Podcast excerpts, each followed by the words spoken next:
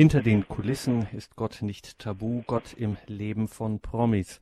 Herzlich willkommen und guten Abend, frohe und gesegnete Ostern. Ihnen allen sagt Gregor Dornis, schön, dass Sie hier eingeschaltet haben zu dieser Sendung mit dem Theologen, Radio- und TV-Journalisten und Buchautor Günter Klempnauer.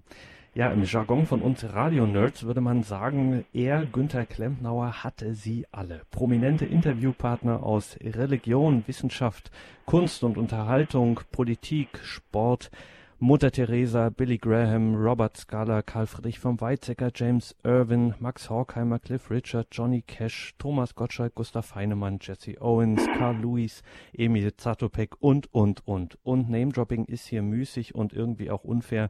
Die Liste ist einfach zu lang.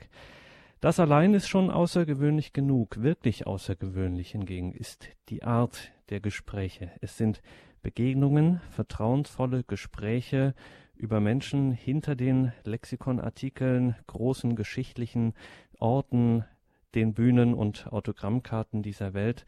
Es geht in diesen Gesprächen um Suche nach Sinn, Sehnsucht nach Gott und auch immer wieder Leben mit dem Gekreuzigten und Auferstandenen.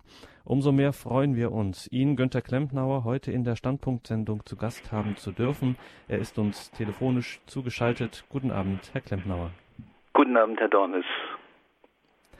Herr Klempnauer, Sie sind Jahrgang 1936. Sie sind studierter Theologe und auch, das haben Sie später noch studiert, das wäre auch mal eine eigene Sendung wert, darüber zu sprechen, wie das so ist. Sie sind auch Sportwissenschaftler ähm, und im Laufe Ihrer vielfältigen Arbeit haben Sie sich den Titel Pastor der Promis eingetragen. Wie kommt man zu so einem Titel?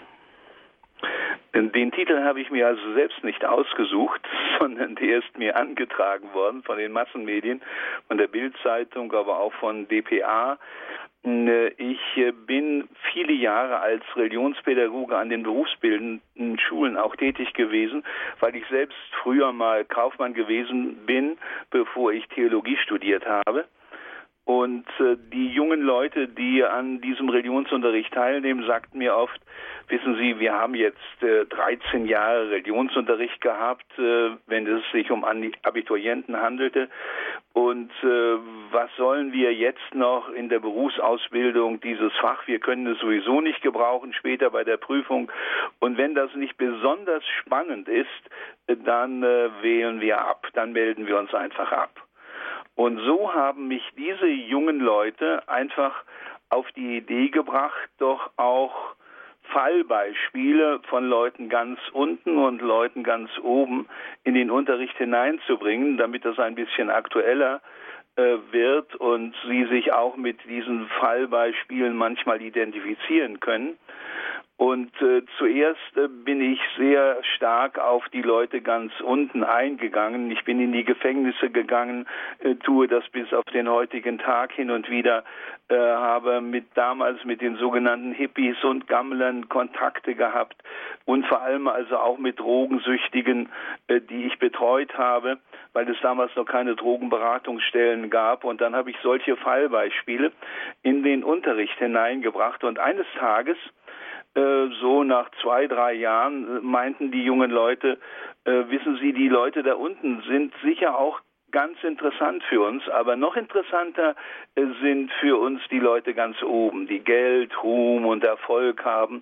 Können Sie sich nicht zu unserem Sprachrohr machen und diese Leute einfach mal interviewen? Und da ich das Anliegen habe, mit ihnen nicht nur äh, bla bla zu reden, äh, habe ich immer wieder ähm, vorausgesetzt und zur Bedingung gemacht, wenn ich mit ihnen ein Gespräch führe, dann möchte ich die Sinn- und Gottesfrage äh, ins Gespräch bringen. Ich weiß noch, als der Bundespräsident äh, Richard von Weizsäcker amtierte, und er mich irgendwann mal ansprach, äh, wie aus heiterem Himmel stand er vor mir und äh, ich dachte, das äh, ist doch wunderbar, dass er jetzt plötzlich mit dir sprechen will. Und ich sagte, Herr Bundespräsident, ich würde gerne mit Ihnen auch mal ein Interview führen, äh, aber ich äh, setze voraus, dass Sie dann auch die Sinn- und Gottesfrage beantworten. Und dann fiel der Vorhang und er sagte mir, wissen Sie, ich bin der Bundespräsident äh, der Bundesrepublik Deutschland und äh, bin nicht nur für die Christen da, sondern auch für die Atheisten. Und da muss ich mich leider etwas zurücknehmen. Im Unterschied zu anderen Bundespräsidenten, die ich gesprochen habe, ähm, auch einer der ersten damals, der Bundespräsident Gustav Heinemann, und er sagte mir, frank und frei, Jesus ist für mich der Weg, die Wahrheit und das Leben. Es gab sehr viel Aufsehen, weil kaum jemand damit gerechnet hat, dass ausgerechnet dieser Mann äh, so fromm reden würde, aber ich habe es ertragen. Und so bin ich dann an die sogenannten Promis gekommen und habe gemerkt, äh, dass ich hier einfach offene Türen einrenne und äh, diese Leute geradezu äh, daran auch interessiert sind, mit einem Theologen, mit einem Seelsorger mal über ihre Probleme zu sprechen, weil diese Leute da oben ja oft sehr einsam sind und einfach das Bedürfnis haben, auch über Gott und ihr Leben mehr zu erfahren und das in einem Gespräch. Und so äh, kam es dann äh, zu diesem Titel. Das heißt, ich habe hin und wieder solche Gespräche dann auch äh, veröffentlicht. Äh, das war manchmal auch die Bedingung, wenn diese Leute Bücher geschrieben haben, äh, wer auch immer von den Promis, äh, sagte ich dann, ich bin auch bereit, das ein bisschen publik zu machen, weil sie mir dann Rede und Antwort stehen. Und so habe ich viele dieser Aussagen dann auch äh, publiziert, nicht alles, weil das zum Teil auch seelsorgerlich äh, ist und war. Und äh, dann kam irgendwann auch der deutsche, äh, die deutsche Presseagentur dpa und interviewte mich und brachte dann diesen Artikel äh, unter die Leute, Fernseh, Rundfunkstationen, äh, Zeitungen, Zeitschriften, Stern und wie die Zeitschriften alle heißen, riefen mich dann an und wollten mit mir Interviews machen, was ich dann größtenteils abgelehnt habe. Und diese Leute haben dann diesen Titel empfunden und äh, auch erfunden, nämlich äh, der sogenannte Promi-Pastor. Jetzt haben Sie es eingangs erwähnt, dass Sie auch am Anfang gerade mit Menschen ganz unten gesprochen haben und das ja bis heute tun in Ihrer Arbeit, zum Beispiel als Gefängnisseelsorger. Ähm, wir sprechen heute über prominente Menschen, für uns also eben ganz oben, wie es Ihre Schüler ja auch gesagt haben. Sie sind also, wenn man so will, sowohl ganz unten als auch ganz oben an diese seit äh, Papst Franziskus sprichwörtlich gewordenen Ränder gegangen. Was ist das Besondere eigentlich an diesen Rändern? Also man kann mit keiner Gruppe äh, besser über die Sinn- und Gottesfrage sprechen als über die Leute ganz unten und ganz oben. Ähm, die Leute da unten, die träumen von Geld, Ruhm und Erfolg und wissen in der Regel, dass dieser Traum nie in Erfüllung gehen kann. Und die Leute da oben, haben diesen Traum mehr oder weniger ausgeträumt. Das sind Leute, die zum Teil Weltruhm haben und äh, ich habe nicht nur mit Millionären, sondern auch mit Milliardären äh, gesprochen und sie haben alles, was sie sich vorstellen können oder wovon sie geträumt haben, also Geld, Ruhm und Erfolg und plötzlich merken sie, das kann doch nicht alles sein. Es muss doch mehr geben. Und ich werde immer wieder in solchen Gesprächen an das Wort Jesu erinnert. Was hat ein Mensch davon, wenn er die ganze Welt gewinnt und am Ende sein Leben verliert? Das finde ich so interessant, dass äh, diese Leute an den Rändern, da unten und da oben, so unendlich viele Gemeinsamkeiten haben, in dem Sinne, wie ich es gerade ausgeführt habe. Eingangs habe ich äh, aufgezählt, wie breit das Spektrum Ihrer prominenten Gesprächspartner war. Um uns jetzt, Herr Klempnauer, heute in dieser Sendung nicht zu verlieren, haben wir uns ein wenig auf die Unterhaltung mit einem deutlichen Schwerpunkt Musik beschränkt und erinnern in dieser Sendung Ihre Begegnungen mit Peter Maffay, Dietmar Schönherr, Udo Lindenberg, Cliff Richard, Johnny Cash und Fritz Rau. Nun hört sich das ja alles andere als alltäglich an, auch mit Ihrem Anfang als äh, Religionslehrer, der Sie waren. Ist ja alles andere als alltäglich, dass man so einen Promi zum Interview über seinen Glauben anfragt. Als Sie zum Beispiel zu Peter Maffei fuhren, wurde Ihnen kurz zuvor gesagt, also Herr Klempnauer, rechnen Sie mal damit, dass er nach drei Fragen auch das Interview beenden kann. Es kam dann am Ende anders. Ja, das ist immer sehr spannend. Diese sogenannten Künstler sind ja sehr sensibel und empfindsam. Und äh, das äh, ist dann oft der entscheidende Augenblick, äh, wo wir uns zum ersten Mal begegnen, uns gegenüberstehen oder gegenüber sitzen. Und äh, wenn dann der Funke nicht fällt, dann äh, ist es ein bisschen schwierig. Aber in der Regel fällt immer der Funke. Das heißt, dass man also irgendwo spürt, ähm, wir haben vieles gemeinsam und äh, mein Gesprächspartner oder meine Gesprächspartner und Partnerinnen äh, haben nicht den Eindruck, dass ich sie jetzt hier bloßstellen möchte, sondern dass ich einfach mehr über ihr Leben erfahren möchte. Wenn ich solche Gespräche mache, mit wem auch immer, dann schaue ich mir die Fernsehsendungen über sie an, lese Bücher, die sie geschrieben haben oder die äh, Songs, die sie geschrieben haben, damit ich einfach ihnen den Eindruck vermittle, äh, ich bin informiert. Ich versuche mich in ihre Situation hineinzuversetzen und möchte aus ihrem Leben etwas wissen, was auch für die Allgemeinheit von großem Interesse ist. Und wenn ich jetzt an Peter Maffei denke, äh, da habe ich äh, seinerzeit, als wir unser erstes Gespräch hatten, ihm gesagt, als wir uns gegenüberstanden und er mich musterte und dachte, na ja, was mag das für ein Theologe sein? Äh, da sagte ich zu ihm, Herr Maffei, ich fände es schön, wenn Sie in mir nicht den Theologen sehen und ich in Ihnen nicht den Superstar, sondern dass wir uns als Menschen äh, begegnen, um einfach miteinander ins Gespräch zu kommen. Und das fand er äh, ziemlich gut, so dass er nach einer halben Stunde äh, sagte, also ich muss weiter mit dem Klempnauer äh, ein Gespräch führen. Sein Manager war völlig am Ende, weil er noch äh, mit Maffei einen Soundcheck machen wollte für die Abendveranstaltung und dann sagte er, nein, ich muss weiter mit ihm sprechen, weil das für mich ganz wichtig ist. Und später sagte mir dann der Manager, Maffei lässt mir ausrichten, dass er jederzeit äh, für mich da ist und ich ihn überall erreichen könne. Und das hat sich dann auch bewahrheitet. Wir sind seit äh, äh fast einem Vierteljahrhundert äh, verbunden und ich kann ihn jederzeit äh, beanspruchen und interviewen. Sie begleiteten also in einer quasi freundschaftlichen Atmosphäre diesen deutschen Superstar, der von seiner Herkunft ja aber doch aus einem atheistischen Umfeld kam. Wie war das für Sie?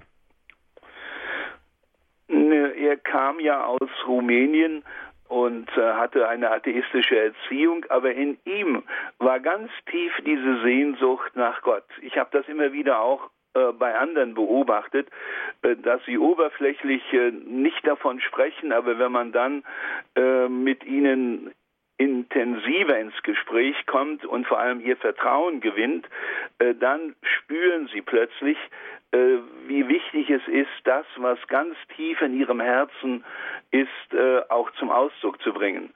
Der heilige Augustinus hat mal dieses wunderschöne Wort geprägt, das wir alle kennen. Wir sind zu dir hin geschaffen, o oh Gott, und unser Herz ist so lange unruhig, bis es ruht in dir. Diese Sehnsucht ist einfach da und man muss sie einfach wecken. Ich weiß noch, als ich mit Uwe Seeler, gegen den ich früher auch mal Fußball gespielt habe, in Hamburg besuchte, äh, da sagte er plötzlich im Gespräch, weißt du, plötzlich spüre ich, dass Gott unter uns ist, weil wir darüber sprechen und äh, du mir glaubhaft versicherst, dass man diesen Gott erfahren kann. Und äh, ich bin ganz aufgeschlossen dafür. Ich hatte damals ein Buch geschrieben unter dem Titel Wenn ich nur noch einen Tag zu leben hätte. Und das hatte ich ihm mitgebracht. Und dann sagte er, äh, er fände es toll, äh, dass man darüber auch mal nachdenkt. Wenn man oft zur Beerdigung geht äh, und äh, liebe Freunde ähm, sozusagen äh, verabschiedet, dann äh, kommt oft der Gedanke, wann bin ich dran? Und dann taucht die Sinnfrage auf und dann taucht die Gottesfrage auf und das kann sehr heilsam sein und äh, so beobachte ich das auch bei Menschen, die unter Umständen nicht gerade äh, aus einem christlichen Elternhaus kommen und dazu gehört Peter Maffei. Das hat sich bis in die heutige Tage, bis in unsere Zeit niedergeschlagen in vielen Liedern von Peter Maffei. Eines davon äh, heißt Lieber Gott und darin heißt es, Lieber Gott, wenn es dich gibt, zeig uns deinen Weg. Können Sie uns sagen, was dieses Lied für Peter Maffei bedeutet hat? Ja, das ist ein Lied, das er ja ähm, in letzter Zeit nicht mehr singt, weil es nicht mehr so aktuell ist, aber trotzdem steht er dazu und kürzlich hat er ein neues Album herausgebracht äh, unter dem Titel Halleluja und dieses Lied wird häufiger im Rundfunk auch äh, gespielt, also er ist nach wie vor dabei. Äh, Halleluja heißt ja auf Deutsch Preis den Herrn. Ähm, in diesem Lied, lieber Gott, wenn es dich gibt, heißt es, wenn das Schweigen mich umgibt, wird ein Lied zum Gebet und ich warte so auf eine Antwort. Ich suche das Licht, das die Flamme entfacht. Wer führt mich durch die dunkle Nacht? Ähm, ich habe ihn äh, gefragt, welche Erfahrung er mit diesem Lied äh, seinerzeit gemacht habe. Und er sagte dann, als dieses Lied herauskam, haben mir einige Schlaumeier vorgeworfen, jeder Interpret im Musikgeschäft würde nach geraumer Zeit zwangsläufig auf die religiöse Schiene rutschen. Eine grauenhafte Formulierung, äh, meinte er. Obwohl dieses Lied aus dem Rahmen fällt und meine Plattenfirma gegen eine Veröffentlichung war, habe ich meinen Kopf durchgesetzt, weil die Aussage für mich sehr wichtig ist. Wenn wir dieses Lied vortragen, kommt es mir vor, so komisch es klingt, immer wie eine Andacht. Ich staune jedes Mal, wenn intensiv die Konzertbesucher darauf eingehen, wenn wir es gemeinsam singen, verschmelzen wir, die Musiker auf der Bühne und die Leute in der Halle, zu einer Gemeinschaft. Wir hängen wenigstens fünf Minuten lang einem bestimmten Gedanken sehr intensiv nach. Ähm, und äh, er sagte mir, ich habe das Lied so formuliert, lieber Gott, wenn es dich gibt, zeig uns deine Macht. Äh, ich hätte auch singen können, lieber Gott, es gibt dich, denn für mich gibt es Gott. So Peter Maffei. Aber ich wollte meine Fans nicht manipulieren und darum habe ich äh, diese Frage gestellt, lieber Gott, wenn es dich gibt, zeig uns deine Macht. Wenn das Schweigen mich umgibt, wird ein Lied zum Gebet und ich warte so auf eine Antwort. Hinter den Kulissen, Gott im Leben von Promis, wir sprechen hier in der Standpunktsendung bei Radio Horeb und Radio Maria mit Günter Klempnauer über seine Erfahrungen damit. Herr Klempnauer, Sie begleiteten Peter Maffay auf einer Konzerttournee, Höhepunkt der Abschluss in Frankfurt und da sitzen Sie in seiner Garderobe. An der Tür klopft es schon. Es, er soll zu, auf die Bühne kommen. 10.000 Fans erwartet ihn und man kann es so sagen, in Ihrem Gespräch kommt es zu einem österlichen Showdown. Ja, das ist oft äh, so gewesen, nicht nur in dieser Situation. Äh, wenn wir zusammen waren, dann ging es eigentlich immer um die, um die Frage nach Gott. Aber irgendwann stellte er mir dann einfach diese direkte Frage, und das war ungefähr eine halbe Stunde vor seinem großen Auftritt äh, in der Frankfurter Festhalle. Äh, Günther, warum glaubst du an Gott? Oder noch etwas präziser, was bedeutet dir Jesus Christus? Und äh, da ich immer wieder versuche, mich auch in die Situation dieser Leute hineinzuversetzen und äh, in ihre Welt hineinzuhorchen, wurde ich an ein Lied erinnert, das Peter früher mal getextet hat und gesungen hat. Woran glaubst du? Welchem Herrn dienst du? Ist es der Teufel oder Gott, dem du dein Herz verschrieben hast? Und in diesem Lied äh, stellt er drei Fragen. Wer erträgt mich, wenn ich mich selbst nicht ertragen kann? Wer verzeiht mir, wenn ich mir selbst nicht verzeihen kann? Wer nimmt mir die Angst, wenn ich mir selbst die Angst nicht nehmen kann? Unsere Zeit war längst abgelaufen und Peter Maffay hätte auf der Bühne sein müssen, aber er wollte unbedingt eine kurze Antwort auf diese drei existenziellen Fragen wissen. Und ich sagte, mein Glaube an Christus hilft mir, mich selbst anzunehmen, zu verzeihen und die Lebens- und Todesangst immer wieder zu überwinden, denn er ist für mich die personifizierte Liebe. Ein Mensch, der durch seine Auferstehung den Tod besiegt hat. Und während wir darüber sprachen, klopfte es ständig an der Tür und äh, die Manager waren außer sich, weil Maffei längst auf der Bühne hätte sein müssen und das Volk grölte. Aber er blieb ganz locker und cool und sagte, ich entscheide, wann ich auf die Bühne gehe. Wir möchten noch weiter ein bisschen miteinander sprechen. Und ständig wurde da an die Tür geklopft. Es war also fast schon unerträglich. Aber Maffei reagierte nicht. Und ich wurde an das Wort Jesu aus der Offenbarung des Johannes erinnert. Da heißt es, siehe, ich stehe vor der Tür und klopfe an. So jemand meine Stimme hören wird und die Türe auftun, zu dem werde ich eingehen und die Eucharistie mit ihm feiern. So heißt es eigentlich wörtlich. Dann sagte ich zu Maffei, schau mal, Gott klopft an deine Herzenstür und äh, er möchte in dein Leben hineinkommen, aber er zwingt sich dir nicht auf, so wie die Manager draußen an der Tür ständig klopfen, aber sie kommen nicht herein, weil du nicht äh, hereingesagt hast. Und äh, so ist es auch bei Gott. Er klopft an unsere Herzenstür und wenn wir ihm diese Tür öffnen und an ihn glauben, dann erfahren wir, was es heißt, dass er mich annimmt, wo ich mich selbst nicht mehr annehmen kann. Dass er mir verzeiht, wo ich mir selbst nicht mehr verzeihen kann. Dass er mir die Lebens- und die Todesangst nimmt, wenn ich sie mir nicht mehr selbst nehmen kann. Er hörte sehr aufmerksam zu, ohne diese Worte zu kommentieren. Und dann stand er auf und ging auf die Bühne. Und ein Jahr später schrieb er das Lied Du bist die Liebe, die in mir wohnt, ein König, der im Herzen thront. Ich kann dir im Zweifel noch vertrauen und jeden Tag neu auf dich bauen. Hinter den Kulissen. Gott im Leben von Promis. Wir sprechen mit Günther Klempnauer über seine Gespräche und Begegnungen.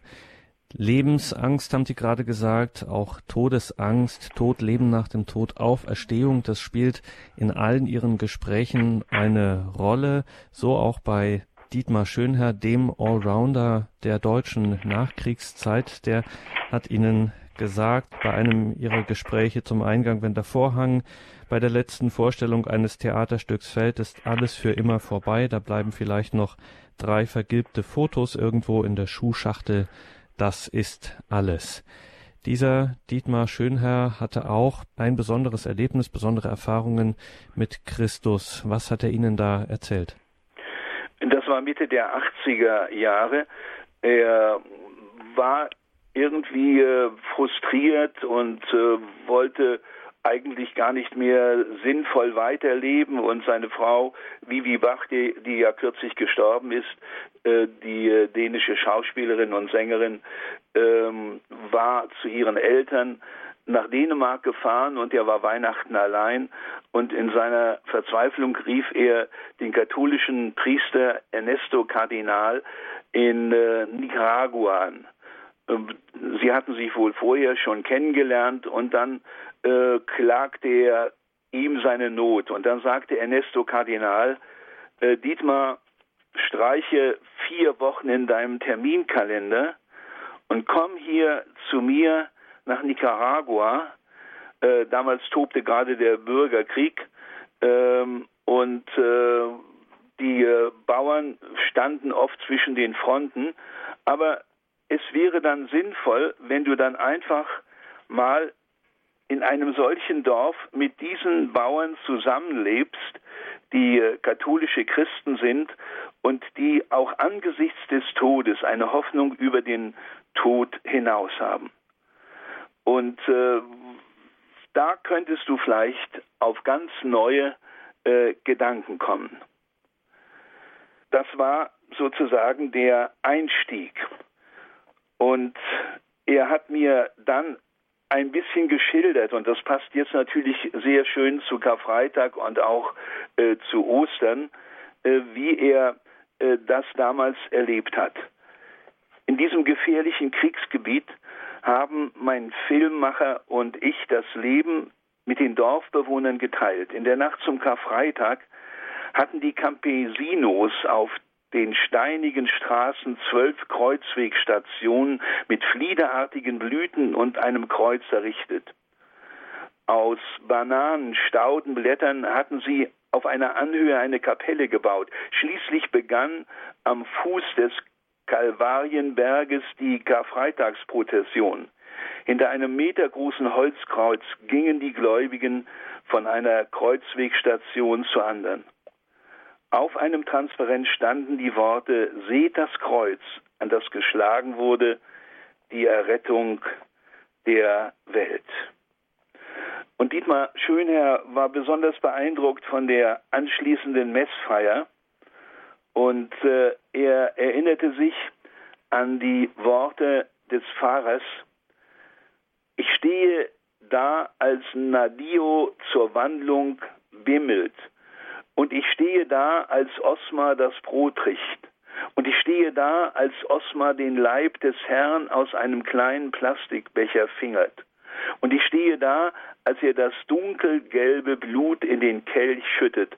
Und ich stehe da, als er den Kelch mit dem Blut des Herrn in den Gewitterhimmel von Posolera hebt und ich stehe da, als der Padre uns segnet. Und ich stehe da und habe noch immer diese Worte in den Ohren. Man muss Hoffnung haben.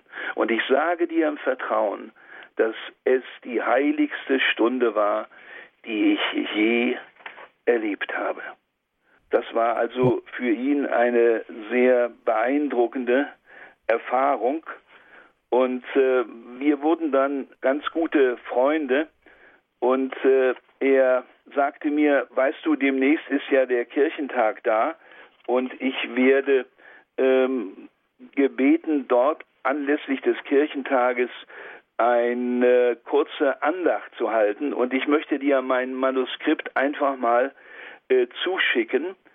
Und das hat er dann auch getan. Und vielleicht kann ich aus diesem äh, Manuskript einige Worte äh, vortragen, weil sie doch sehr beeindruckend waren. Ja. Er begann seine Rede mit den Worten, ich begrüße dich, Herr Jesus Christus, in unserer Mitte. Ich hoffe, dass du Freude an uns hast in dieser Halle. Du hättest zu uns kommen können, strahlend auf einer weißen Wolke thronend. Du bist auf diesem Kirchentag ganz anders zu uns gekommen, klein, von Schmerzen gebeugt. Du stehst da mitten unter uns in deinem ärmlichen Purpurmantel, dein Haupt blutet unter deiner Dornenkrone. Und er beschreibt das dann noch etwas ausführlich. Und dann sagt er schließlich, schaut mich an.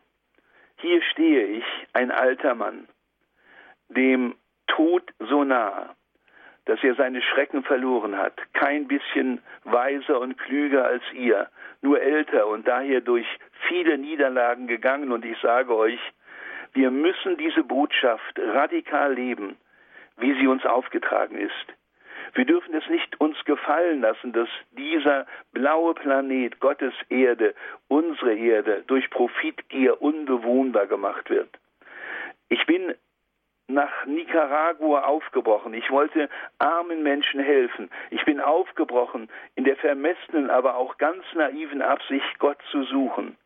Mir ging es wie den Fischen im Gleichnis, die auszogen, dass man ihnen das Wasser zeige.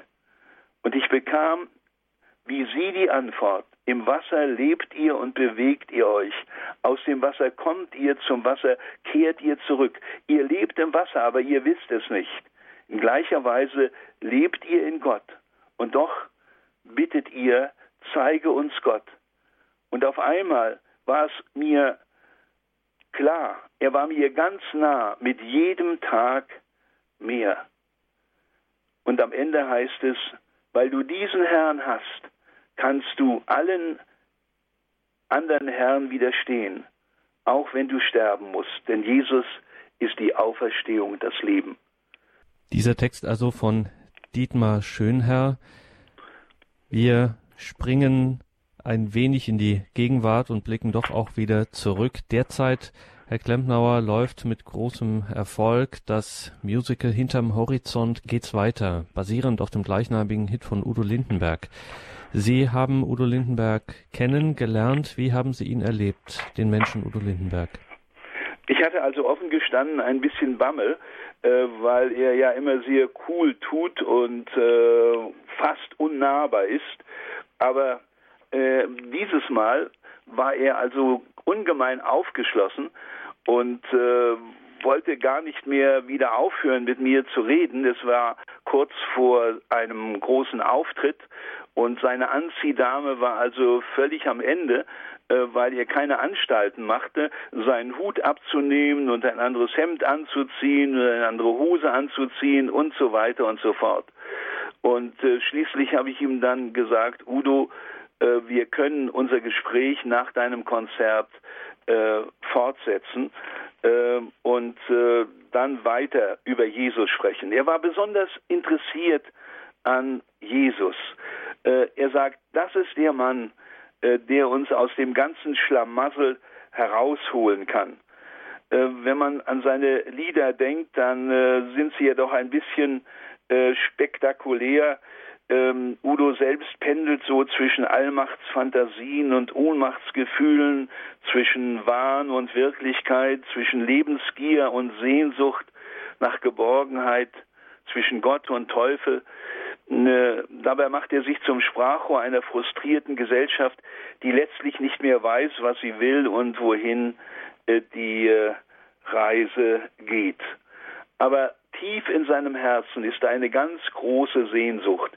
Er war besonders äh, verbunden mit seiner Mutter Hermine, die einzige Frau, so sagte er mir, die ich in meinem Leben wirklich geliebt habe, die einzige, der ich völlig äh, vertraut habe. Und er freut sich jetzt schon, wenn er einmal stirbt, dass er sie im Himmel wieder sieht.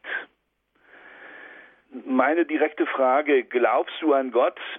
Und da sagte er, da ich so realistisch wie möglich an alles herangehe, sage ich, es kann sein, dass es Gott gibt. Und ich weiß es nicht so genau.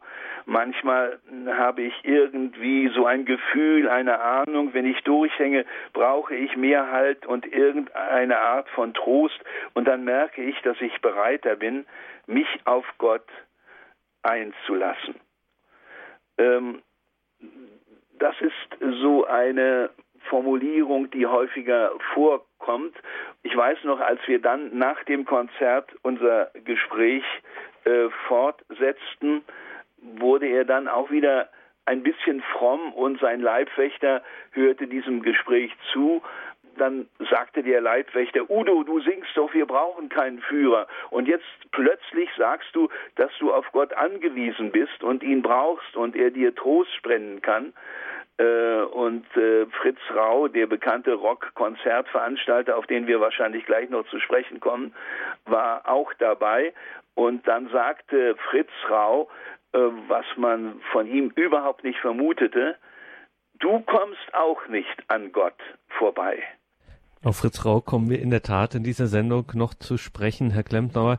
Jetzt schauen wir noch mal auf dieses Lied, das wir jetzt so ein bisschen über diesen Bereich gestellt haben. Hinterm Horizont geht's weiter.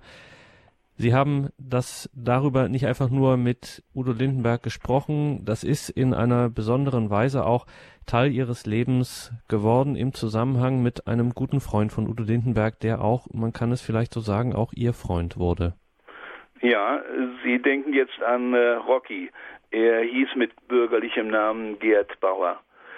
Ich äh, wurde auf ihn aufmerksam gemacht äh, und man sagte mir, äh, das ist ein Mann, der von Kopf bis Fuß tätowiert ist und den musst du unbedingt kennenlernen und er ist im Augenblick in Hamburg im Krankenhaus, hat Prostatakrebs, Knochenkrebs und Hautkrebs und liegt sozusagen in den letzten Zügen wie kannst du mit ihm nochmal ein Gespräch führen? Ich kannte ihn bis zu diesem Zeitpunkt nicht und habe dann in Hamburg angerufen, habe dann mit einem seiner äh, Seelsorger gesprochen und der meinte dann, also es bringe überhaupt nichts, dass ich jetzt nochmal nach Hamburg käme, zumal ich ihn ja gar nicht kenne und er auch gar nicht in der Lage ist, länger als fünf Minuten etwas zu sagen, weil er Luftnot hat, auch Lungenkrebs hat und so weiter und so fort.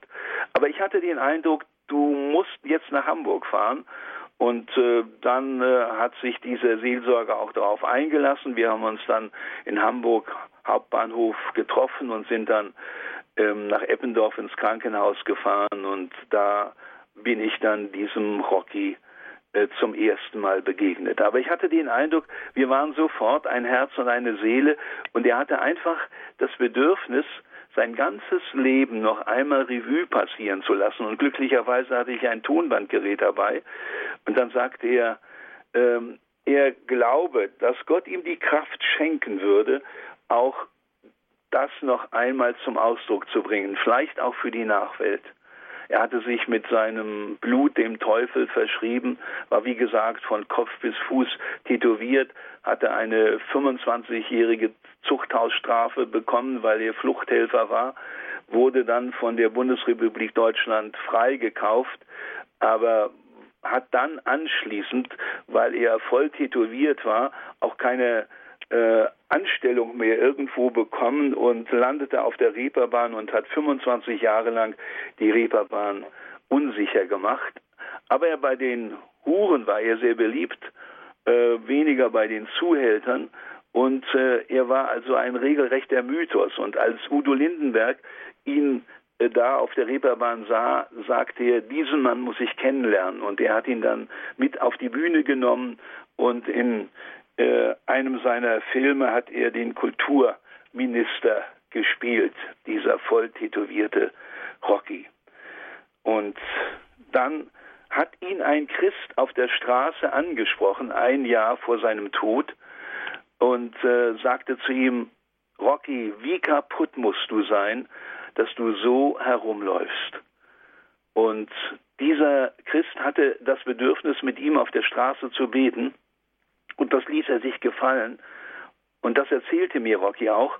Und dann sagte er, weißt du, in diesem Augenblick durchfuhr mich eine Kraft, die ich sie nie in meinem Leben erlebt hatte. Und dann bin ich in eine Kirche gegangen am darauffolgenden Sonntag und die Leute haben mich angenommen und haben sich gefreut, dass ich bei ihnen war. Und äh, da bin ich zum Glauben gekommen und dann habe ich mich taufen lassen äh, und mein Taufspruch lautete, ich wandte mich an den Herrn. Und er antwortete mir, er befreite mich von allen meinen Ängsten. In den darauffolgenden Monaten beglich der bekehrte Christ seine Schulden, bat seine Feinde um Vergebung, bekannte vor Huren und Zuhältern, dass sein Glaube an Jesus Christus einen neuen Menschen aus ihm gemacht habe. Überall in den Kneipen, Spielhöllen, Bordellen, staunendes Entsetzen. Auch sein Freund Udo Lindenberg konnte es nicht fassen. Äh, und er sagte mir dann an seinem Krankenbett, Udo ruft mich jetzt im Krankenhaus an und will vorbeikommen und ist so beeindruckt, dass ich eine Hoffnung über den Tod hinaus habe. Ja, Damit ich könnte natürlich viel mehr über ihn äh, berichten. Ähm, seine letzten Worte, bevor er dann einige Tage später heimging, waren, Vater, ich gehe jetzt zu dir. Und äh, viele Menschen, auch im Gefängnis und äh, auch Drogensüchtige, die ihn besucht haben im Krankenhaus, auch Ärzte und Krankenschwester im Krankenhaus sind oft nachts zu ihm gekommen, haben mit ihm seelsorgerliche Gespräche geführt und äh, die Rocky dann auf Christus aufmerksam gemacht hat und äh, die dann zum Glauben gekommen waren, weil sie so beeindruckt waren von der äh, Wandlung vom Saulus zum Paulus. Und damit war natürlich nicht zu rechnen, als Sie nach Hamburg fuhren. Sie hatten das schon geahnt, aber irgendwie haben Sie damit ja nicht rechnen können. Vielleicht dürfen wir Ihnen einfach auch die persönliche Frage stellen, Herr Klempnauer. Auf der einen Seite sitzen Sie dort natürlich als ein Mensch, auch als ein Seelsorger und aber eben auch als ein Profi mit einem Tonbandgerät. Äh, und ja, wenn man dieses Gespräch hört, das jetzt so gut drei Jahrzehnte her ist, es stockt einem wirklich der Atem, wenn man das hört. Wir haben von Ihnen freundlicherweise die Genehmigung erhalten, dieses Gespräch auch nochmal auszustrahlen. Das werden wir dann im Juni tun in einer eigenen Sendung. Ähm, wie ist denn das, wenn man äh, da so äh, sitzt und auf einmal mit dieser diese Situation, diese unglaubliche Situation sich auftut und hier eine Begegnung stattfindet, mit der eigentlich in dieser Intensität nicht gerechnet werden kann? Was macht das zum Beispiel mit jemandem wie Günter Klempnauer? Ich habe so etwas äh, häufiger erlebt, äh, wenn auch nicht in dieser drastischen Form wie bei Rocky dass man plötzlich spürt, Gott ist jetzt unter uns und er wirkt durch seinen Geist und wir sind plötzlich ein Herz und eine Seele. Das ist ja nicht von ungefähr, äh, dass man manchmal mit Menschen, die man äh, zum ersten Mal sieht, plötzlich äh, einen so engen Kontakt bekommt, dass man den Eindruck hat, wir kennen uns schon seit vielen, vielen Jahren. Ähm, ich bete natürlich vorher, dass Gott uns äh, zusammenführt, auch in einem solchen Gespräch und äh, äh, mache dann oftmals die Erfahrung, dass Gott diese Gebete in besonderer Weise äh, erhört. Ähm, was jetzt äh, Rocky angeht, wir haben natürlich, äh, bevor wir dann dieses Gespräch aufgenommen haben, äh, als Interview haben wir auch gemeinsam dafür gebetet und äh, das war sozusagen schon mal der entscheidende Anstoß, dass wir auf der richtigen Seite waren. Ich sagte ja anfangs, dass mir sein Seelsorger sagte, äh, es habe überhaupt gar keinen Zweck, mit Rocky zu sprechen, weil er nicht länger als fünf Minuten äh, überhaupt in der Lage ist, äh, Zusammenhang, in einem Zusammenhang etwas zu sagen, weil ihm sonst die Luft ausgeht. Und dann hat er in diesem Interview eine ganze Stunde gesprochen, ohne Punkt und Komma, ohne auch nur einmal Luft zu holen, und am Ende konnte er Gott nur danken, dass er ihm die Kraft gegeben hat, noch einmal sein Leben Revue passieren zu lassen, sein Leben ohne Christus und sein Leben mit Christus. Ich weiß nicht, werden Sie äh, gleich noch mal einige Auszüge aus diesem Interview vorspielen oder nicht? Wir werden auf jeden Fall noch einen kurzen Einspieler haben mit einer Passage, die Sie auch bei der Beerdigung dann von ah, Rocky ja, eingespielt verstehe. haben. Dann brauche ich das jetzt nicht zu erwähnen. Aber ähm, vielleicht können Sie doch etwas die Atmosphäre zuvor noch schildern, wie es äh, bei dieser Beerdigung war. Ja. Also Udo Lindenberg wollte natürlich auch dabei sein, aber er hatte am selben Abend eine Fernseh-Live-Sendung und es tat ihm unendlich leid, dass er nicht dabei sein konnte.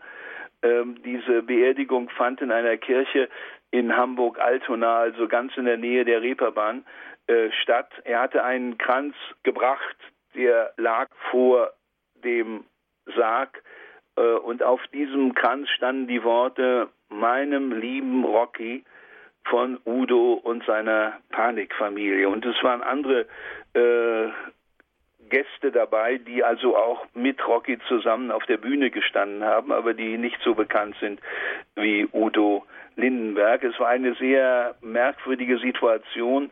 Der Pfarrer hatte mich gebeten, die Ansprache zu halten Und äh, ich schaute in sehr traurige Augen, da saßen also die Huren und die Zuhälter und die Rocker äh, und äh, viele seiner, seiner Freunde. Und äh, sie waren ungemein aufgeschlossen, weil sie auch diesen Rocky im letzten Jahr seines Lebens, nachdem er Christ geworden war, als authentisch empfunden hatten und äh, durch ihn viel Zuspruch bekommen hatten, dass äh, ich äh, den Eindruck hatte, äh, dass hier eine ungemeine Aufnahmebereitschaft auch von Seiten der äh, zu sehen war. Und dann zum Schluss habe ich dann gesagt, bevor wir diese Trauerfeier schließen, möchte ich Ihnen gerne die letzten fünf Minuten, die ich aufgenommen habe an seinem Krankenbett, noch einmal vorspielen. Und dann ertönte aus dem Lautsprecher äh, seine Stimme und dann äh, ja, gab es manchmal auch äh, regelrechtes Geschrei, weil die Leute so beeindruckt waren von dem, was Rocky sagte und äh, spürten, ja, dass ihr Gott unter uns ist. Fünf Minuten haben wir nicht, aber wir hören noch einmal da hinein, was und da bei der Gelegenheit hören wir auch gleich Sie noch einmal vor gut 30 Jahren, also aus dem Jahre 1987, der Abschluss Ihres Gesprächs, Ihrer Interviewsendung mit Rocky. Wenige Wochen nach unserem Gespräch ist Gerhard Bauer heimgegangen. Seine letzten Worte waren Vater, ich gehe jetzt zu dir. Meine letzte Frage an seinem Krankenbett bezog sich auf die Worte einer Anstecknadel an seinem Hemdkragen. Sie hießen Jesus lebt. Ich wollte wissen, was ihm dies bedeutet. Dass er nicht nur für mich lebt, sondern dass es der lebendige Gott ist. Für uns alle lebendig und für alle stets greifbar. Und deswegen auch für junge Leute, wo ich sage, greif hin, greif, du kannst deine Hand ergreifen, jetzt in diesem Augenblick. Du brauchst nicht dein ganzes Leben so verleben wie ich. Du brauchst nicht daneben herleben, sondern ergreif seine Hand. Und er streckt sie dir hin. Für mich ist der lebendige Gott, der lebendige, der jetzt dabei ist, der jetzt mir auch die Kraft gegeben hat zu diesem Interview der mir jetzt diese Stunden begleitet hat und mich weiter begleitet durchs Krankenhaus. Herr, ich bin dir so dankbar dafür. Und du wirst der Lebendige bleiben in alle Ewigkeit. Und dadurch hat auch, früher hatte Tod für mich Schrecken und alles Mögliche. Heute ist es ein Heimgehen, ein Heimgehen zum Herrn. Und dafür danke.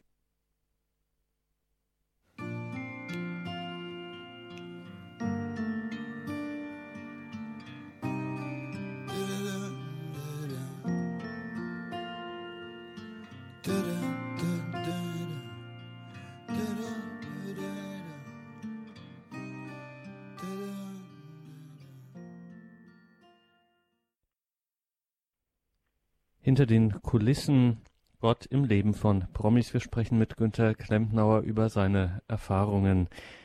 Ja, ein großes Thema, mit dem entweder niemand rechnet oder das dann auch gern mal zum Klischee wird, das aber in Ihren Gesprächen, Sie haben es schon angedeutet, eine sehr ernste Rolle spielt, ist die Einsamkeit. Auch Udo Lindenberg hat darüber gesprochen man muss sich das ja nur mal vorstellen, also Menschen ganz oben mit Tausenden, mit Millionen Fans, mit Teams, mit Freunden, Kollegen, ausgerechnet an dieser Stelle, in diesen Ebenen kämpft man auch und gerade mit Einsamkeit. Wie das, Herr Klempnauer?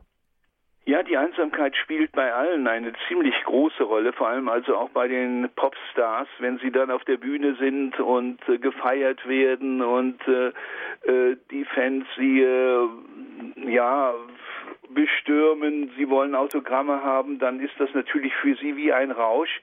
Aber wenn dann der Abend vorbei ist und sie zurückkehren in ihr Hotelzimmer, äh, dann überkommt sie manchmal eine ziemliche Leere. Und äh, das äh, habe ich bei vielen dieser Popstars immer wieder äh, beobachtet, äh, unter anderem also auch bei äh, Cliff Richard, der mir sagte, weißt du, irgendwann in den 70er Jahren starb mein Vater und ich war damals schon ein bekannter Rock'n'Roll-Star, Millionen von Fans in aller Welt. Und äh, ich lag dann nachts in meinem Bett und fragte mich, wenn du jetzt mal älter geworden bist und nicht mehr singen kannst, ob dann noch die Fans auch dir so zujubeln, wie sie es jetzt tun. Und es überkam mich eine ziemliche Leere äh, und ich merkte auf einmal, du brauchst eigentlich einen Freund, der dich begleitet durch dick und dünn, der immer bei dir ist und äh, der dir einfach die Gewissheit gibt, dass er dich so annimmt, wie du bist. Und äh, das war sozusagen für ihn der Anstoß, über den Glauben nachzudenken. Das äh, kann man jetzt also nur stellvertretend für Cliff Richard sagen. Ich könnte Ihnen andere Leute äh, nennen, bei denen es ähnlich war. Ich denke zum Beispiel auch in diesem Zusammenhang an äh, Jimi Hendrix. Nicht, äh, der hat mal in einem seiner letzten Konzerte gesagt, ihr seid eigentlich nur hergekommen, um Jimi Hendrix zu hören, aber ihr wollt mich gar nicht als Person sehen, sondern ihr seht in mir nur den Rockstar. Und äh, diese Erfahrung oder dieser Eindruck und diese Erkenntnis äh, hat diese Leute oftmals ziemlich kaputt gemacht.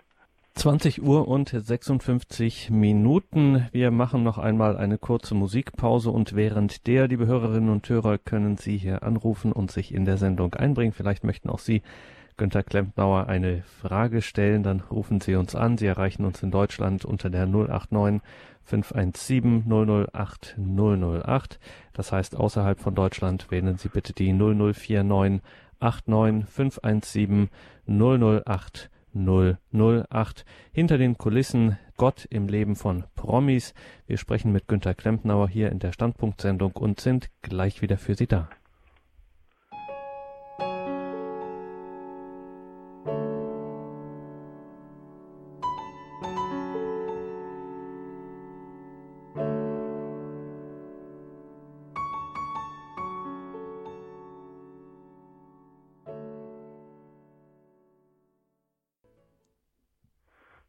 Standpunkt bei Radio Horeb und Radio Maria. Wir sind im Gespräch mit Günter Klempnauer. Herr Klempnauer, gerade eben haben Sie den Namen Cliff Richard schon erwähnt und kurz zuvor, wir erinnern uns auch dieses Wort, ich stehe an der Tür und klopfe an. Auch das war ja ein Satz, der für Cliff Richard eine besondere Bedeutung hatte. Ja, ich äh, wurde im Zusammenhang mit dieser Begegnung äh, mit Maffei von der ich gerade gesprochen habe, äh, wiederum an Cliff Richard erinnert. Peter Maffei sagte mir, dass Cliff Richard ein äh, großes Vorbild für ihn sei. Äh, erstaunlicherweise, das weiß man heute gar nicht, äh, Cliff Richard ist ja der dienstälteste Rock'n'Roll-Star und Popsänger und der wurde als der Elvis Presley Großbritanniens gefeiert und äh, seine Band war schon da, als es noch keine Beatles gab und noch keine Rolling Stones gab. Und äh, man weiß, dass auch die Beatles und die Rolling Stones ihn sehr äh, verehrt haben in der ersten Phase ihrer Tätigkeit. So sagte mir also auch Peter Maffei, äh, dass er ein äh, Fan von Cliff Richard sei. Und da Cliff Richard mit diesem Bibelwort sehr entsprechende Erfahrungen gemacht hatte. Siehe, ich stehe vor der Tür und klopfe an. So jemand meine Stimme hört, zu dem werde ich eingehen und Eucharistie mit ihm äh, feiern. Ähm, dieses äh, Wort kam mir in den Sinn, als die Manager an die Tür von äh, Peter Maffei klopften und äh, er nicht aufmachte. Und deshalb habe ich gerade auch dieses Bibelwort hier in diesen Zusammenhang gebracht und habe auch ähm, Peter Maffei darauf aufmerksam gemacht, dass dieses Wort ein Schlüsselwort für Cliff Richard äh, geworden ist. Und er erzählte mir, er habe irgendwann abends mal im Bett gelegen und habe zur Bibel gegriffen und dann sei er auf dieses Wort gestoßen, äh, siehe, ich stehe vor der Tür und klopfe an. Ähm, und er spürte in diesem Augenblick zum ersten Mal in seinem Leben, äh, dass äh, Gott ihn meint, dass er eine Antwort auf äh, diese Frage geben müsse äh, und äh, hereinsagen sollte, weil er den Eindruck hat, jetzt ist der Augenblick gekommen, wo er sein ganzes Vertrauen auf Gott setzen sollte. Und dann erzählte er mir, dass das eine sehr einschneidende Begegnung gewesen sei. Ähm, er sagte dann wörtlich, erst erkannte ich, was ich theoretisch eigentlich immer schon gewusst hatte, eine Beziehung muss von zwei Seiten aufgebaut werden. Von mir aus hatte ich bisher nichts dafür getan, um mit Gott Kontakt aufzunehmen. Ich lag in meinem Bett und stammelte ein Gebet, das sich ungefähr so anhörte. Jesus, ich spüre, dass du anklopfst. Komm bitte herein und nimm mich an. Es war ganz einfach, da fiel kein Blitz vom Himmel, ich hörte auch keine himmlischen Stimmen und hatte Visionen, ich meinte es aber ernst und war bereit, die Folgen auf mich zu nehmen. Ich ließ ihn in mein Leben eintreten. Das war mein Wendepunkt. Als er äh, Christ wurde, äh, ging das natürlich äh, um die ganze Welt und ich lernte ihn äh, zum ersten Mal in London kennen, als er dort in der Earls Court Arena äh, zum ersten Mal seinen Glauben bekannte und er mir damals schon sagte, ihm schlotterten die Knie, äh, weil er sich fragte, wie wird das wohl weltweit ankommen, dass er nun ein Christ geworden sei. In England ist er wohl der bekannteste Christ nach einer Umfrage. Ne, an zweiter Stelle steht Mutter Teresa und an dritter Stelle äh, der Papst. Also alle 5000 repräsentativ befragten Engländer nannten Cliff Richard als den wohl bekanntesten Christen in Großbritannien. Und dann kam irgendwann Mutter Teresa und schließlich ein bisschen weit abgeschlagen äh, der Papst. Ne, als ich in äh, Kalkutta bei Mutter Teresa war, äh, kam auch die Rede auf Cliff Richard und äh, sie sagte, Cliff Richard komme häufiger nach Kalkutta und äh, habe Mutter Teresa wiederholt zu verstehen gegeben, eigentlich müsse er jetzt dort seine Arbeit tun im Sterbehaus unter den Ärmsten der Armen. Aber dann habe Mutter Teresa ihn getröstet und gesagt, Mr. Richard, äh, Sie müssen weiter Pop-Songs singen geben Sie uns das Geld, das Sie dort verdienen, damit wir unsere Arbeit tun können. Er sah in Mutter Teresa sein großes Glaubensvorbild. Immer wieder hat er auch davon gesprochen. Wenn wir ganz kurz einen Schwenk machen können, weil wir haben bereits Anrufer in der Leitung und vielleicht gehen wir erst zu Frau Neumann aus Bamberg. Guten Abend, grüß Gott. Guten Abend. Ich möchte, ich bin in Kostler und möchte nur sagen, Überall hat Gott seinen Weg. Ich tue mich auch schwer in ihm, aber die Überschwingungen, die sind unbegreiflich. Das ist der Glaube. Und da möchte ich danken. Danke Ihnen, Frau Neumann. Alles Gute nach Bamberg. Wir gehen weiter nach Berlin zu Herrn Spielmann. Guten Abend. Ja, guten Abend. Es geht nochmal um Peter Maffei zu dem Lied Halleluja. Ich kenne das nicht, aber in einer christlichen Sendung wo über das Lied auch gesprochen wurde, wurde gesagt, dass darin wohl zum Ausdruck kommt, dass es nicht um Gott geht oder Gott und, und Allah oder Buddha ist alles egal, nur eben ein höheres Wesen. Mhm. Ich bin jetzt da nicht ganz informiert. Aber richtig ist, dass äh, Peter Maffei äh, zu keiner Kirche gehört, weder zur katholischen noch zur evangelischen Kirche, aber dass er sehr aufgeschlossen ist für den Glauben, darüber habe ich ja äh, schon gesprochen, und dass er besonders die Person Jesu sehr verehrt und eigentlich auch zu Gott betet. Und als wir vor äh, zwei Jahren äh, zuletzt zusammen waren, auch kurz vor einem Konzert, dann äh, habe ich ihm gesagt, Peter, ich würde gerne noch mit dir beten, bevor du auf die Bühne gehst. Und äh, er meinte, das würde er jedes Mal tun, weil er genau weiß, dass er auf Gott angewiesen ist. Ähm, auch wenn er, wie Sie schon richtig sagten, äh, vielleicht eine Gottesvorstellung hat, äh, die wohl mit unserer christlichen Gottesvorstellung in gewisser Weise übereinstimmt, aber darüber hinaus sagt er, äh, alle Menschen sind Ebenbilder Gottes und sie haben alle in irgendeiner Form eine Gottesverehrung. Ähm, ich habe Peter damals gesagt, äh, als wir auch über dieses Problem sprechen, der Unterschied zwischen den christlichen äh, Religionen und den nichtchristlichen Weltreligionen besteht darin, dass äh, die nichtchristlichen Weltreligionen versuchen, äh, durch gute Werke Gott zu gefallen und zu Gott zu kommen. Und in unserer christlichen Religion heißt es, dass Gott zu uns auf diese Erde kommt und uns zuruft, kommet her, die ihr mühselig und beladen seid, ich will euch erquicken. In den Weltreligionen äh, heißt es, in den nichtchristlichen Weltreligionen heißt es, Mensch sei gut. Man appelliert an die Moral, an die guten Werke, dass man sich den Himmel verdienen möchte. Und äh, in der Christusbotschaft heißt es, Mensch, ich bin dir gut. Sie verstehen den kleinen, aber entscheidenden Unterschied. Wir brauchen keine Vorleistungen zu bringen, sondern Gott nimmt uns so an, wie wir sind, mit unseren Fehlern und Schwächen. Und dann, wenn wir diese Güte Gottes erfahren haben, diese unverdiente Liebe, dann haben wir aber auch das Bedürfnis, anderen Menschen diese Liebe weiterzugeben, äh, so wie es Mutter Teresa in Kalkutta und viele andere anderen in der ganzen Welt äh, immer wieder tun. Äh, das ist die entscheidende Wende, dass wir zuerst diese Liebe erfahren, bevor wir diese Liebe weitergeben können an andere Menschen.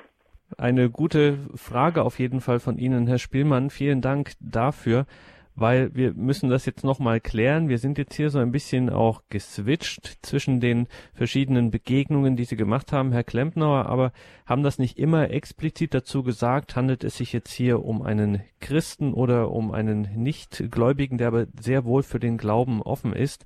Und weil Sie es gerade gesagt haben, mit die Liebe erfahren und sie dann weitergeben, wenn wir Sie schon am Apparat haben, Herr Klempnauer, vielleicht kommen wir ja hinter das Geheimnis Ihrer Person, äh, und ihren Begegnungen, gerade mit Menschen, die eben nicht in einer Kirche sind, die Jesus über irgendwelche Kanäle kennengelernt haben, denen äh, und da sozusagen eine eine Beziehung anfangen aufzubauen, die aber noch sehr vage und sehr ähm, ja, die nicht äh, konkret in einem strengen Sinn ist.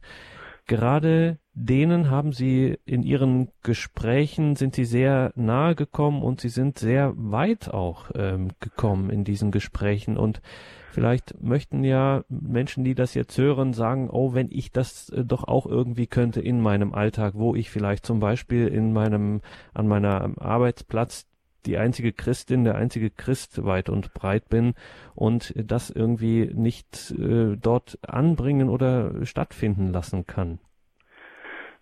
Ich habe heute ein Gespräch geführt mit äh, dem äh, Philosophen Robert Spemann und da sind wir also auch auf diese Frage eingegangen und äh, er machte mich aufmerksam auf die Rede des Apostels Paulus auf dem Areopag in Athen. Er wurde aufgefordert von den damaligen Philosophen, ähm, Rede und Antwort zu stehen, warum er Christ sei und ähm, hat dann diese Rede mit den Worten begonnen, ich bin durch eure Stadt gegangen und habe den Eindruck, dass die Sehnsucht nach Gott euer Herz bestimmt. Und er zitierte dann ein Denkmal, auf diesem Denkmal standen die Worte dem unbekannten Gott. Und daran knüpfte er an und sagte, ihr habt den Eindruck, dass ihr irgendwo einen Zugang zu Gott sucht, aber ihr wisst nicht, wie ihr ihn finden sollt. Und eure Philosophen haben schon gesagt, in ihm, nämlich in Gott, leben, weben und sind wir. Das heißt, alle Menschen sind nach dem Bilde Gottes geschaffen worden und tief in ihrem Herzen ist einfach diese Sehnsucht, Gott kennenzulernen. Und dann fährt Paulus fort, aber dieser Gott, den ihr kennenlernen wollt und der für euch bisher unbekannt ist, dieser Gott hat sich bekannt gemacht in Jesus Christus. Und dann kommt er auf die Christusbotschaft äh, zu sprechen. Ich denke, ne, der Anstoß, um mit anderen Menschen über Gott ins Gespräch zu kommen, äh, ist sicher sehr unterschiedlich. Ähm, ich äh, werde noch einmal an ähm, Uwe Seeler erinnert. Als ich ihn vor einiger Zeit besuchte, wurde gerade ein neuer Bischof in Hamburg gewählt und ich habe ihm gesagt, ähm, Uwe, wenn du jetzt äh, Bischof von Hamburg geworden wärst, was würdest du deinen Pfarrern empfehlen?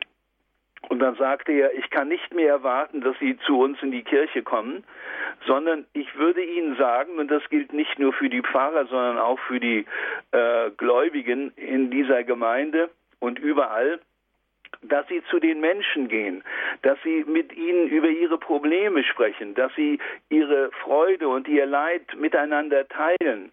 Und äh, wenn sie dann Vertrauen gefunden haben, dann kommen auch diese Probleme zur Sprache.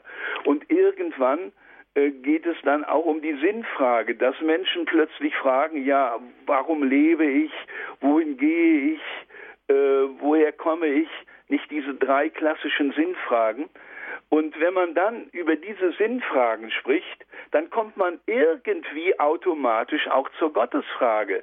Und dann ist man sozusagen im Zentrum. Das ist der Weg, so meint Uwe Seeler, um mit Menschen über den Glauben zu sprechen, dass man also bei ihnen, in ihrer Situation, bei ihren Problemen anfängt und sie dann weiterführt im Gespräch. Und dann kann man als Christ auch sagen, was mir persönlich dieser Glaube bedeutet und welche Erfahrungen ich mit ihm gemacht habe. Und das ist dann für den anderen ein Anstoß, darüber nachzudenken. Ich denke an dieses wunderschöne Wort aus dem Propheten Jesaja.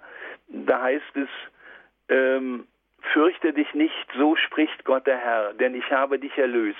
Ich habe dich bei deinem Namen gerufen, du bist mein. Wir Menschen stehen, so sagen uns die Psychologen, mit der Furcht diesem Leben gegenüber. Es ist nicht nur die Lebensangst, sondern letztlich auch die Todesangst.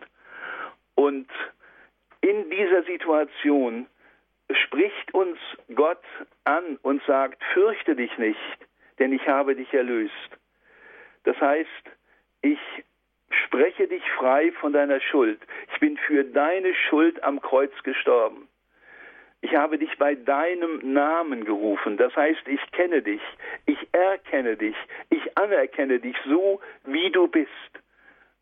Gib dir mein Leben so wie es bei Rocky der Fall gewesen ist, dass er all seine Schuld vor Gott ausgesprochen hat und wie der verlorene Sohn ins Vaterhaus zurückkehrt und er die Erfahrung macht, Gott kommt mir entgegen und nimmt mich wieder auf und alles wird gut. Und Rockys letzte Worte waren ja, Vater, ich gehe jetzt zu dir. Also, fürchte dich nicht, so spricht Gott der Herr, denn ich habe dich erlöst ich habe dich bei deinem Namen gerufen, du bist mein. Das heißt, du darfst mir gehören. Und mir ist aufgefallen, äh, dass diese Verheißungsworte in Verbindung stehen mit drei menschlichen Sehnsüchten. Mit der Sehnsucht nach Freiheit, mit der Sehnsucht nach Anerkennung und mit der Sehnsucht nach Geborgenheit. Und darin besteht die konkurrenzlose Wohltat der Christusbotschaft, dass Gott diese Sehnsüchte stillen möchte, wenn wir auf ihn eingehen und ihm antworten mit unserem Leben und mit ihm gemeinsam durch dieses Leben gehen. Er sagt uns auch an diesem Tag, an diesem Tag der Auferstehung, ich bin die Auferstehung und das Leben. Wer nicht glaubt, wird leben, auch wenn er stirbt. Und dieses Leben beginnt jetzt schon hier in dieser Welt, wenn wir uns diesem gekreuzigten und auferstandenen Christus anvertrauen. Ich lebe und ihr sollt auch leben. Die Zeit schreitet voran und es wartet noch ein Anrufer in der Leitung. Jetzt gehen wir nach Stuttgart zu Herrn Will. Herr Will, jetzt sind Sie. Ja, einen guten schönen Abend. guten Abend natürlich an Sie und an, den, an, also an, an den Gast und an den Moderator, wie man das auch immer benennt, natürlich auch an die Hörer und Hörerinnen, ohne jetzt da einen Vortrag halten zu wollen. Äh, zu, den, zu dem Erscheinungsbild auch von diesem Herrn Rocky, der mir selber nicht so bekannt war, dass es mehr als beeindruckend da unter die Haut geht, ist, ist das eine. Und das ist auch eigentlich nichts, nichts Neues, als dass man auf das Aussehen eigentlich äh, das Christentum oder den eigentlichen Menschen, würde ich sagen, auch aus Erfahrungswerten und jetzt nicht Riesenerfahrungswerte, auf jeden Fall Erfahrungswerte von Menschen, die auf der Straße, egal in alten Lumpenkleidern, Schuhen, wie auch immer, entweder mittellos sitzen, wo auch die überhebliche, nicht alle breite Masse dran vorbeigeht oder, naja, aber der Herr Peter Maffei tut ja, ist ja schließlich einer der wenigen, wo selbst Politiker, ohne die jetzt abzuwerten, überall fast in alle Länder, zu allen, fast allen Präsidenten, bis natürlich in die Kriegsgebiete kommen darf, der sich für Kinder in allen Formen und Zügen und Feldern auch finanziell einsetzt. Und ich denke mal, ohne jetzt ja recht haben zu wollen, dass er den, den Christen, außer was der Herr gerade vorhin erzählte, auch unter Beweis stellt. Aber jetzt will ich auch noch anderen da freimachen und nicht da allein das mhm. Wort hören. Ihr, Ihnen auf jeden Fall allen Gottes Segen und noch ein schönes restliches Osterfest. Dankeschön. Danke Ihnen für Ihren Anrufen. Ja, da hat noch jemand vehement Peter Maffei äh, die vielen Seiten seines Engagements aufgezeigt. Und vielleicht sei an dieser Stelle noch erwähnt, weil Sie das auch mit dem Aussehen von Rocky nochmal ähm, erwähnt hatten. Das taucht auch in diesem damaligen Interview auf. Da schildert er Rocky eine Szene, wie er dann in dieser Kirche ist. Ich erinnere es nicht genau, aber ich meine, dass jemand auf ihn zukam und sich bei ihm entschuldigt hatte, dass er ihn vor Jahren, als er eben noch nicht in dieser Kirche war, als, äh, dass er ihn da nicht hineingebeten hätte oder ihn abgewiesen hätte. Soll ich darauf antworten? Äh, ja, ich weiß nicht, ob Sie diese Geschichte noch erinnern. Ja, also er sagte mir, als ich zum ersten Mal in diese Kirche ging, habe ich mir gesagt, wenn du genauso abgelehnt wirst in dieser Kirche, wenn du jetzt in diesen Gottesdienst gehst, wie überall in der Welt, äh, dann äh, gibt es Randale. Dann schlage ich die ganze Kirche zusammen und dann macht ihr die Kirchentür auf und dann kommt ihm eine Nonne entgegen und äh, sagt zu ihm, wie schön, dass Sie unseren Gottesdienst besuchen. Und das war für ihn wie soll ich sagen, der Himmel voller Geigen, weil er zum ersten Mal, so sagte er mir, ähm, einfach das Gefühl hat, ich werde so angenommen, wie ich bin, ganz gleich, wie ich aussehe und wo ich herkomme und was ich hinter mir habe. Ich werde angenommen, so wie Christus äh, uns Menschen annimmt, so nehmen diese Menschen mich auch an. Und äh, das war für ihn sozusagen der Einstieg in ein neues Leben. Und daraus hat sich dann eben mehr entwickelt. 21 Uhr und 21 Minuten. Herr Klempnauer, wir hätten eigentlich noch gern hier in dieser Sendung über Ihre Begegnungen mit Johnny Cash zum Beispiel gesprochen. Dafür wird es jetzt doch ein wenig eng. Trotzdem, das müssen wir noch ansprechen. Sie waren bei seiner letzten Deutschland-Tournee. Waren Sie der Einzige, der ihn interviewen durfte? Und da müssen Sie uns verraten, wie es zu diesem Privileg kam. Ja, also ich habe schon vorhin ähm, Fritz Rau erwähnt. Fritz Rau ist ja der allmächtige äh, Rock-Konzertveranstalter gewesen. Er hat, glaube ich, in seinem Leben äh, 6000 Konzerte organisiert in äh, Deutschland und überhaupt auch in Europa. Äh, und äh, wir trafen uns dann bei äh, Peter Maffei und auch bei Udo Lindenberg, weil er diese Konzerte auch seit Jahren immer wieder organisiert hat und war dann so beeindruckt von dem, was diese beiden äh, Männer über ihre Beziehung zu Gott sagten, was er überhaupt nicht vermutet hatte, äh, dass ich ihn dann fragte, Herr Rau, Sie sind jetzt ähm, zweimal dabei gewesen und äh, zeigten ihre Anteilnahme. Darf ich mit Ihnen eigentlich auch mal ein Gespräch führen? Und dann sagte er, wissen Sie, ich bin in der ganzen Welt unterwegs und habe eigentlich dafür keine Zeit. Aber dann machte er eine kleine Pause und sagte, äh, wenn Sie mit mir auch über Gott sprechen würden, dann wäre ich bereit. Ja, ich sage, Herr Rau, was Besseres hätten Sie mir gar nicht sagen können. Und so kam dieser Kontakt zustande und wir haben dann ein sehr äh, langes äh, seelsorgerliches Gespräch einige Monate danach äh, gehabt und sind darüber ähm, miteinander gute Freunde geworden. Und da er nun all diese Leute aus Amerika und aus England, wen auch immer, äh, betreut hat als äh, Rock-Konzertveranstalter, äh, hat er mir natürlich den Zugang auch zu diesen Leuten möglich gemacht. Also Weltstars wie Bob Dylan, Michael Jackson, Madonna, Harry Belafonte, Rod Stewart, Jimi Hendrix, Marlene Dietrich, Bruce Springsteen, äh, die Rolling Stones, nicht und äh, Mick Jagger von den Rolling Stones sagte Rock and Rau forever. Äh, er sah in Fritz Rau sozusagen seinen ähm, geistigen äh, Vater und äh, sprach dann am Ende, als er jetzt kürzlich gestorben äh, ist, äh, von dem äh, Gottvater of us all. Also du bist der Gottvater von uns, von uns allen. Ähm, ja, ich habe Fritz Rau äh, dann noch an seinem Krankenbett gesehen, kurz bevor er dann gestorben ist.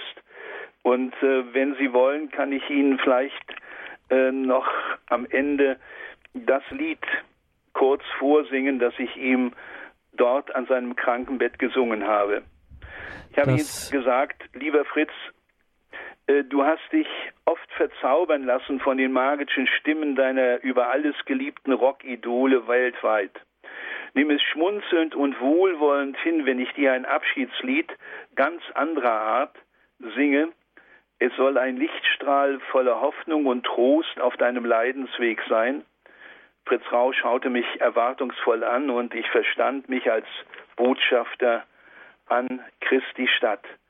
Er war es, der mir dann auch den Zugang zu Johnny Cash äh, ermöglichte, so dass ich mit ihm auch ein wunderbares Gespräch hatte, nachdem ich ihn Johnny Cash schon 15 Jahre vorher in London zum ersten Mal kennengelernt hatte.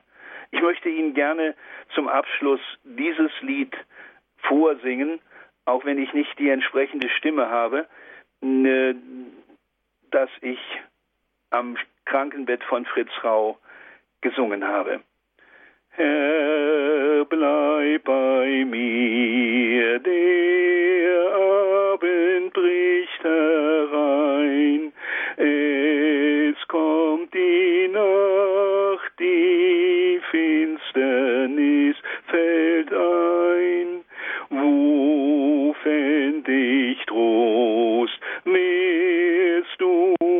mein Gott nicht hier, hilft ihm, der hilflos ist, Herr, bleib bei mir. Wie bald verebbt der Tag, das Leben weicht, die Lust verglimmt, der Erdenruhm